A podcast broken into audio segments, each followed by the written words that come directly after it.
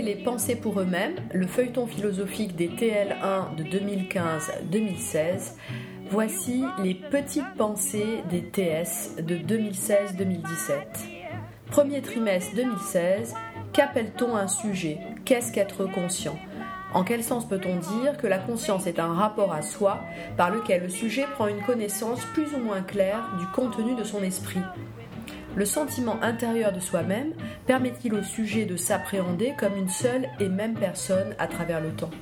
Comment penser cette forme d'attention au réel qui implique une distance, un recul entre soi et soi-même, entre soi et le monde extérieur?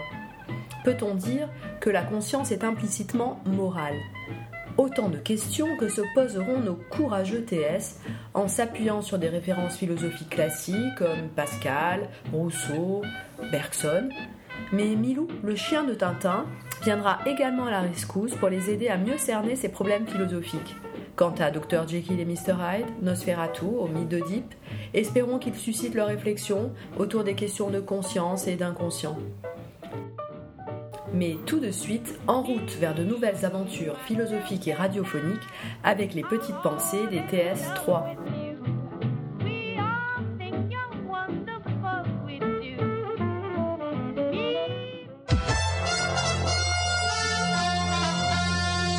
Bonjour à tous et bienvenue sur Vita Nova Radio. C'est maintenant l'heure de notre rendez-vous philosophique du trimestre avec les petites pensées des TS. Aujourd'hui, nous recevons sur notre plateau la célèbre philosophe Xavrine Palavi. Bonjour, mademoiselle Palavi. Bonjour, monsieur Ritter. Et l'écrivaine Flavie Rouanet. Bonjour, mademoiselle Rouanet. Bonjour. Le sujet de notre émission aujourd'hui porte sur la bande dessinée Tintin et le sceptre d'autocar, et plus précisément de la conscience morale de Milou. Tout d'abord, je vais rappeler à nos auditeurs le résumé général de la BD d'Hergé. Alors que Tintin se promène avec Milou dans un parc, il tombe une sacoche abandonnée. En décidant de rendre l'objet à son propriétaire, Tintin va faire la rencontre de Nestor Alambic, un professeur en sigillographie, et va le suivre en tant que secrétaire pour un voyage en Sildavie. Avant son départ, le personnage éponyme comprend que de mystérieux hommes le menacent et que sa présence aux côtés du professeur n'est pas la bienvenue. Cependant, voulant trouver des réponses à ces questions, il persiste et se rend en Sildavie. Lors du voyage, il remarque des attitudes étranges de la part du professeur et se fait éjecter de l'avion entre Prague et Clos. Au fur et à mesure de son aventure, Tintin et Milou découvrent que des imposteurs veulent dérober le sceptre du roi Sildave. Ce sceptre est pourtant indispensable car le roi doit le présenter le jour de la Sainte Vladimir pour poursuivre son règne. Après plusieurs mésaventures et courses-poursuites, Tintin et Milou réussissent à retrouver le fameux sceptre et à le ramener au roi. C'est lors du dénouement que Tintin et le lecteur comprennent que le professeur a un frère jumeau, ce qui explique ses étranges attitudes. Tous les personnages sont désormais en sécurité et Tintin est même décoré par le roi. Pour être plus précis, mademoiselle René, pouvez-vous nous rappeler dans quel passage le lecteur a accès à la morale de Milou? Oui, c'est à la page 58. Ici, Milou est confronté à un dilemme. En effet, son maître Tintin, en voulant rapporter le sceptre au roi, le fait involontairement tomber de sa poche. Heureusement, Milou, qui le suit depuis le début, retrouve le sceptre tombé à terre après son passage. Il est partagé entre prendre un os qui se trouve sur son passage ou rapporter le sceptre à son maître Tintin. Il optera au final pour ce dernier choix. Nous pouvons donc nous poser la question Milou a-t-il une conscience morale? Mais déjà, mademoiselle Palavi, pouvez-vous expliquer à nos auditeurs qu'est-ce que la conscience et la morale? Eh bien, la conscience exprime le sentiment et la connaissance qu'un individu a de sa propre activité mentale, de ce qui se produit dans son esprit. C'est une certaine forme d'attention, c'est-à-dire avoir l'esprit tourné vers quelque chose, rendu possible par un recul. La morale, c'est la capacité de s'approprier des valeurs et de penser par soi-même. C'est une réflexion et une interrogation autonome, c'est s'observer à l'intérieur de soi pour juger ses pensées et ses actes. C'est donc euh, une réflexion personnelle. Et donc que se passe-t-il réellement dans ce passage du texte? Dans cet extrait, Milou a le choix entre prendre l'os et satisfaire sa faim, ou bien prendre le sceptre et le ramener à Tintin pour faire plaisir à son maître. En effet, sur la vignette numéro 4, il imagine la réaction de Tintin s'il prenait l'os. Il imagine que Tintin serait fou de rage. Et à la vignette numéro 5, Milou est représenté avec trois têtes, regardant successivement de droite à gauche l'os et le sceptre. De plus, on peut voir trois points d'interrogation au-dessus de sa tête. C'est dans cette vignette que Milou est réellement confronté à un dilemme cornélien. Oui, très bien, mais que pouvons-nous interpréter dans ce passage? Grâce aux observations de mademoiselle Rouanet, nous pouvons déjà comprendre que Milou pense aux conséquences de ses actes, comme dans la vignette 4. Il prend une sorte de recul sur lui-même et a donc une connaissance de sa propre activité mentale. Il y a dans l'esprit de Milou à ce moment-là une forme de réflexion. De plus, on voit que Milou hésite et doute à la vignette 5. Et nous le savons, douter, c'est penser, et donc être quelqu'un. Mais cependant, peut-on considérer Milou comme un sujet pensant? Nous savons que la notion de conscience est indissociable de la notion de sujet. Le sujet pensant, c'est une personne, un être conscient, capable de penser et de penser qu'il pense et qui est responsable de ses actes. La notion de sujet est à la fois philosophique, morale et juridique. Or, les animaux ne sont pas considérés comme des sujets pensants car ils sont habités par un instinct naturel et des réflexes conditionnés. Cependant, bien que Milou soit un chien et donc incapable de dire je, tout au long de la BD, il pense, il sait ce qu'il fait et est auteur de sa vie. Le fait qu'il ait la faculté de penser nous prouve donc qu'il est un individu à part entière. Malgré le fait que Milou soit un chien et donc incomparable au statut d'être humain, Milou nous montre ici que ce n'est pas un simple animal suiveur, puisqu'il réfléchit et s'interroge de manière autonome. Oui, vous avez totalement raison, c'est d'ailleurs seul, sans l'aide de son maître Tintin, qu'il va prendre sa décision finale, qui est de choisir le sceptre plutôt que l'os. Que pouvons-nous donc en conclure? Eh bien, nous pouvons en conclure que Milou a bel et bien une conscience morale, car il pense, réfléchit et doute.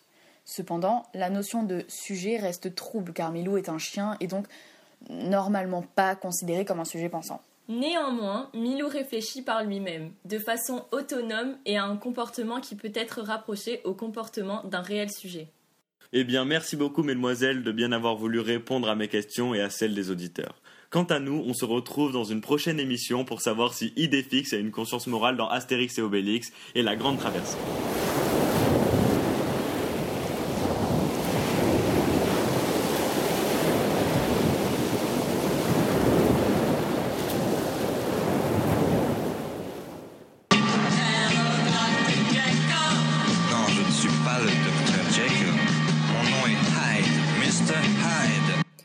Bonjour à tous, merci d'être venus à cette convention sur la théorie de Freud. Nous allons donc aujourd'hui accueillir Monsieur Robert Louis Stevenson pour son merveilleux livre Dr Jekyll and Mr Hyde.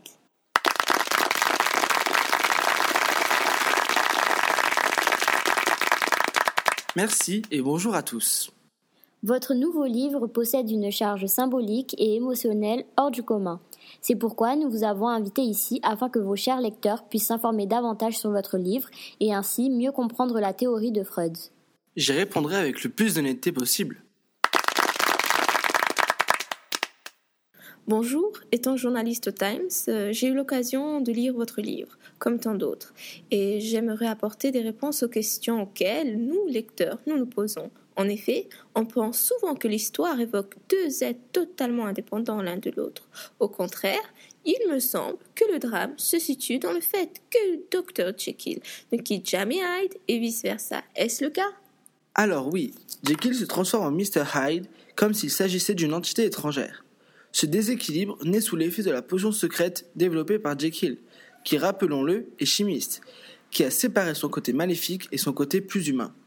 Ainsi, cela lui permet de survivre à son côté obscur, Mr. Hyde, qui pendant un temps est rejeté. Mais malgré cela, nous pouvons voir que cette séparation ne résout pas tous les problèmes. Car dans le combat entre les deux personnalités, nous pouvons voir que Mr. Hyde prend le dessus. Donc jusqu'au bout, Dr. Jekyll et Mr. Hyde auront été obligés de coexister, malgré leurs différences, jusqu'au suicide de Jekyll. Et quel lien pouvons-nous faire euh, entre votre roman et la théorie de Freud?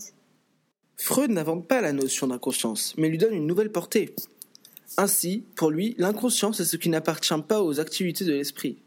Or, les philosophes héritiers de Descartes ont défini l'homme comme un sujet pensant capable de se déterminer lui-même grâce à la conscience de soi. Mais Freud conteste cette position. Le rôle des activités inconscientes est majeur. Le sujet humain n'est pas en mesure de se déterminer clairement lui-même. Si je peux me permettre, si nous nous basons sur la première topique de Freud, l'inconscient est séparé du conscient et du préconscient par une forte censure qui occulte les désirs et les actes inaccessibles à la conscience. C'est comme si ces idées étaient emprisonnées et cherchaient à sortir de prison. C'est donc pour libérer celles-ci que Dr. Jekyll a créé la potion. Et si nous nous basons sur la deuxième topique, selon Freud, le psychique humain se constitue de trois instances. La première est le ça. Elle est composée de pulsions psychiques refoulées qui ne peuvent pas parvenir à la conscience car elles se heurtent à des principes moraux. C'est donc ici la représentation de Mr. Hyde, la partie la plus obscure, la plus profonde de sa personnalité. Il a le besoin vital de satisfaire ses pulsions. La deuxième instance est le moi, qui est formé à partir du ça, grâce au contact de la réalité extérieure. Celle-ci représente le docteur Jekyll. Je cite Freud de G. Le moi est le représentant du monde aux yeux du ça. Enfin, la troisième instance est le surmoi, formé par l'intériorisation des interdits sociétaux ou autres, c'est donc la morale. Et pour revenir à propos du moi, c'est le reflet parfait de Jekyll, car il s'adapte entre les désirs du ça et les interdits du surmoi. Ainsi, il n'est pas le bien qui s'oppose à Hyde, il est le moi qui tente de s'accommoder aux pulsions les plus profondes. C'est exactement ça. Il est vrai que je me suis fortement basé sur la théorie de Freud en faisant ce roman, en illustrant l'idée qu'il n'existe pas de lutte simpliste entre le bien et le mal. Merci, monsieur Stevenson. Vous nous avez bien éclairé au sujet de votre roman. Ce fut un plaisir de vous accueillir.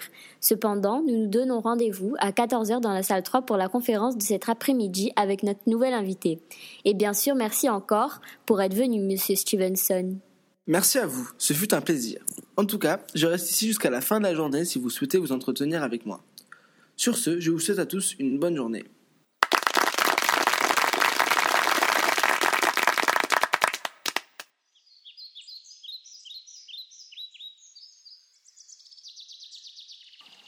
Il est au fond des âmes un principe inné de justice et de vertu, sur lequel, malgré nos propres maximes, nous jugeons nos actions et celles d'autrui comme bonnes ou mauvaises, et c'est à ce principe que je donne le nom de conscience. Jean-Jacques Rousseau, né le 28 juin 1712 à Genève, mort le 2 juillet 1778, écrivain et philosophe francophone, définit ainsi la conscience morale dans le texte de la profession de foi d'un vicaire savoyard. Mais comment puis-je savoir si ce que je fais est bien? La conscience est-elle une connaissance ou un instinct? Selon Rousseau, la conscience est un principe inné. Je pense qu'il nous invite à écouter cette petite voix intérieure qui, si l'on fait quelque chose de répréhensible, se rappelle à nous. C'est donc un instinct qui parle en chaque homme et de la même façon. Cependant, il m'arrive de douter. Devons-nous réellement écouter cet instinct? A-t-il toujours raison? Rousseau disait que la nature ne ment pas, et selon lui, nous sentons avant de connaître. La conscience est donc une volonté naturelle à vouloir notre bien et à fuir notre mal. C'est donc un juge infaillible du bien et du mal. Imagine-toi Jiminy Cricket, c'est la conscience de Pinocchio. Il lui dit ce qui est juste, et d'après Rousseau, nos sentiments et notre instinct doivent remplir le même rôle et nous guider. Mais il m'arrive de me tromper en écoutant ma conscience, de prendre une mauvaise décision. Comment est-ce possible si la conscience est fiable? Cela veut sans doute dire que tu n'as pas écouté ta conscience, mais ce que l'on t'a enseigné. En effet, Rousseau écrit que la conscience est un instinct divin, immortel et céleste, voix, guide assuré d'un être ignorant et borné, mais intelligent et libre. Il veut sans doute dire que les hommes, ignorant les codes de la société, ont plus de facilité à suivre leur instinct, à écouter leurs sentiments. Ils l'entendent plus facilement que ceux habitués à respecter les mœurs. Tu as raison, Rousseau nous conseille de rester attentif à ce qui rend l'homme semblable à Dieu, c'est-à-dire notre conscience, qui, contrairement à ce que l'on pense, n'est pas une connaissance que l'on nous a enseignée, mais un sentiment, un instinct. La conscience est ce qui rend l'homme semblable à Dieu et nous élève au-dessus des bêtes. Rousseau pense donc que la conscience fait de nous des hommes naturellement bons. Mais ne sommes-nous pas des hommes grâce à notre capacité à nous contrôler? Rousseau ne cherche pas à prouver son raisonnement, mais à persuader le lecteur pour qu'il écoute sa conscience en faisant appel à ses sentiments. Quand tous les philosophes du monde prouveraient que j'ai tort, si vous sentez que j'ai raison, je n'en veux pas davantage. Mais, mais d'autres philosophes comme Nietzsche ont étudié que si ont étudié que ce qui influe sur notre morale. Effectivement, Nietzsche s'oppose sur de nombreux points au raisonnement de Rousseau. Pour Nietzsche, la conscience morale est avant tout mauvaise conscience, en d'autres termes, culpabilité, autochâtiment. Elle est le produit d'un processus par lequel les pulsions agressives de l'homme, sa violence, sa cruauté, sont repoussées. La conscience morale est donc le produit du refoulement de l'agressivité. La source de la conscience morale n'est donc pas à rechercher dans une pulsion sainte, un instinct divin, mais dans les plus animaux de nos instincts, la violence et la cruauté. Mais qu'est-ce qui provoque ce refoulement? Le refoulement de notre agressivité est provoqué par la société. Les codes et les mœurs obligent l'homme à fixer des limites à son comportement pour pouvoir interagir avec ses semblables. Nietzsche est ici en totale opposition avec Rousseau. D'après Nietzsche, la socialisation de l'individu dans l'État vise à faire de l'individu son propre censeur. L'individu s'autocontrôle. Donc, si pour Rousseau la conscience morale est naturelle et infaillible, pour Nietzsche c'est un geste contre nature qui refoule l'agressivité naturelle de l'homme et fixe des limites. De même, Kant déclare que la conscience morale est liée à notre capacité de raisonnement. La raison seule peut nous indiquer ce qu'est l'action morale ou immorale. Pour savoir ce que je dois faire, je n'ai pas besoin de consulter un sentiment intérieur, je dois établir si la règle que je suis dans mon, dans mon action peut être appliquée par tous les hommes. La raison peut donc servir de socle à la morale. Pour savoir si une action est morale, je n'ai qu'à raisonner. Est-ce que la règle que j'applique pourrait être suivie par tous les hommes sans que cela aboutisse à des absurdités ou des contradictions? Par exemple, je me demande si le fait d'attaquer des gens est moral. Je n'ai qu'à me demander à quoi l'on aboutit si tous les individus se mettent à s'attaquer. Situation absurde. Mon action est donc immorale. Les philosophes ont donc différentes opinions concernant la conscience morale. Pour Rousseau, l'homme doit suivre son instinct pour pouvoir fréquenter ses semblables, tandis que pour Nietzsche et Kant, l'homme doit se contrôler et aller contre sa nature ou raisonner sur la situation.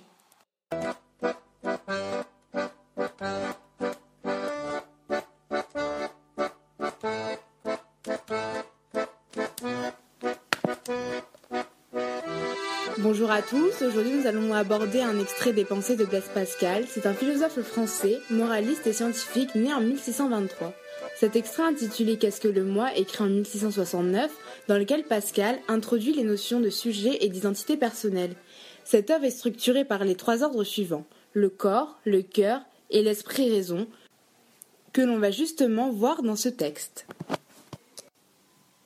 De ma fenêtre, il m'arrive parfois d'observer le monde extérieur.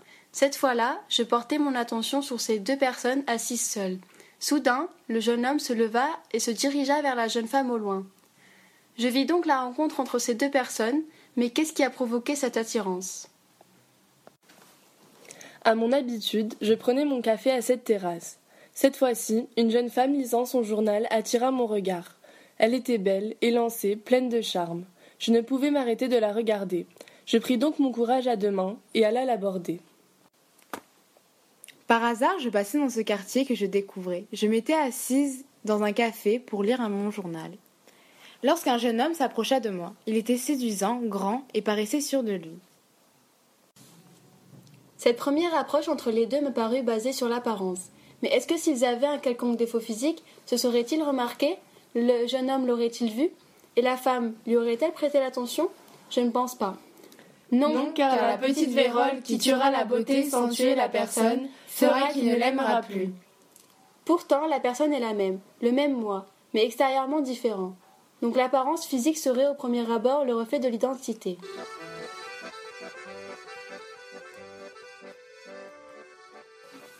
De jour en jour, j'aperçus leur relation naître. Pour l'entretien de celle-ci, il est nécessaire qu'ils aient appris à se connaître, dépasser les barrières de l'apparence et s'aimer pour ce qu'ils sont réellement, leurs qualités, leur caractère, leurs âmes. Au fur et à mesure du temps, j'apprenais à la connaître. Derrière sa beauté, j'ai découvert de nombreuses qualités, et j'apprécie sa façon de penser, son jugement et ses manières. Mais si elle m'aime, m'aime-t-elle moi? Plus on se voyait, plus je me rendis compte que cet homme me plaisait. Je m'attachais à lui et à sa façon d'être. Mais s'il m'aime-t-il, m'aime-t-il moi? Ces deux personnes pensent qu'elles aiment vraiment l'identité de l'autre, mais elles s'aiment seulement pour des qualités qui sont éphémères, périssables.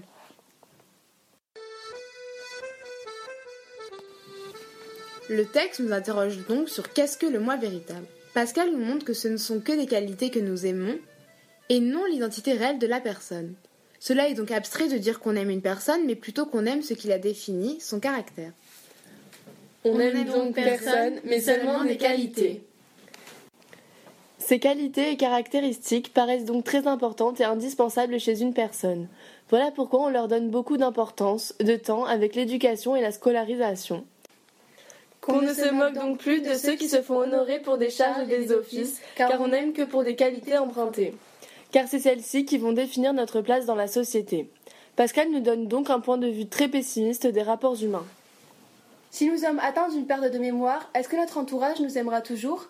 D'après Pascal, cette personne aurait perdu ses qualités, mais pourtant c'est toujours le même moi.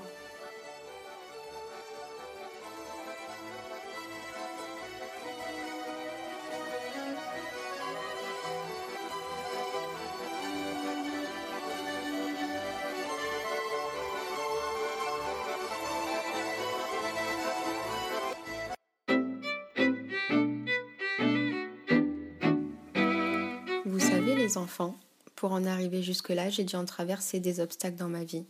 Et un dont je me souviens en particulier a été mon entrée à l'université, la célèbre Sorbonne à Paris. Il y avait plusieurs épreuves, et celle que je vais vous raconter est mon épreuve orale de philosophie. Le 12 mai 1984, un des jours les plus stressants de ma vie, je me suis retrouvée devant la grande salle polyvalente du bâtiment, à attendre que le candidat sorte et qu'on appelle mon numéro. J'étais la candidate numéro 18. Je faisais les 100 pas et repensais à tous les thèmes qui pourraient m'être proposés quand tout à coup la porte s'ouvrit. Je savais que c'était mon tour et que je devais tout donner. J'étais maintenant seule face au jury.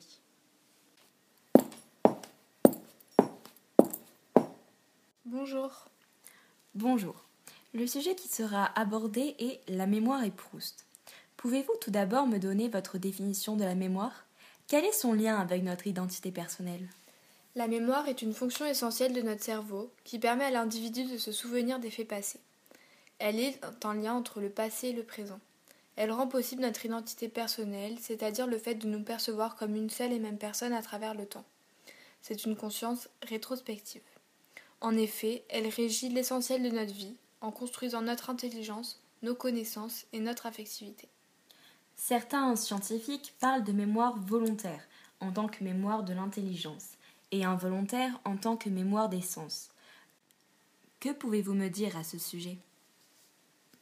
La mémoire volontaire nous permet de se rappeler lorsqu'on le souhaite des sensations du passé, de nos connaissances, comme elles se sont présentées dans le temps de façon logique. La mémoire involontaire restitue le passé à partir d'une sensation fortuite. Et quelle serait la définition de la mémoire selon Proust?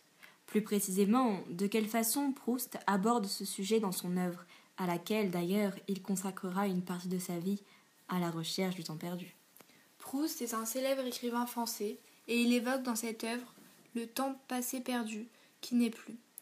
Il écrit de façon autobiographique à la première personne et se livre à une introspection qui lui permet de revivre son passé et son enfance. Proust nous parle d'une mémoire involontaire qui, en raison d'un facteur déclenchant, fait ressurgir le passé. La fameuse Madeleine. Cette Madeleine qui lui fera se rendre compte combien la mémoire peut bouleverser le temps, n'est-ce pas? Oui, en effet, cette Madeleine dit bien plus que certains objets ou odeurs qui appellent des souvenirs. En dégustant machinalement sa petite Madeleine, Proust tressaille et est envahi, je cite, par un plaisir délicieux une puissante joie, accompagnée de la résurrection brutale et involontaire du monde oublié de l'enfance. Proust sent bien que la sensation ressentie n'est pas simplement liée à la Madeleine et que la vérité est au fond de lui-même, une vérité intérieure. C'est une révélation du moi qui est le même, tout en ayant changé. Il n'est plus un enfant, mais reste la même personne. Vous décrivez un sentiment d'extratemporalité. De quelle façon le définirez-vous? Le passé redevient le présent, et il y a une rupture de la dichotomie passé-présent, l'imaginaire et la réalité se confondent. Proust disait Quand d'un passé ancien rien ne subsiste, l'odeur et la saveur restent encore longtemps. Qu'est-ce que cela vous évoque? Effectivement, selon Proust, les odeurs et les saveurs subsistent longtemps, comme des âmes, et sur elles repose ce qu'il appelle l'édifice immense du souvenir. Qu'est-ce que cela nous apprend sur les états d'âme de l'auteur? Le temps dominant chez Proust et dans son œuvre et le passé. Marcel Proust, en ce sens, est un nostalgique. Voilà, j'espère que ce que vous avez entendu vous servira dans votre vie. Je vous demande une faveur. Toujours travailler votre mémoire et en prendre soin. Cela vous servira, croyez-moi. Il me semble avoir appris beaucoup de la mémoire en vieillissant. Cette mémoire est mon histoire, et avoir une histoire, c'est vivre. Cette mémoire est aussi une victoire sur le temps, grâce aux souvenirs, nous pouvons prendre conscience du bonheur, comme disait Proust.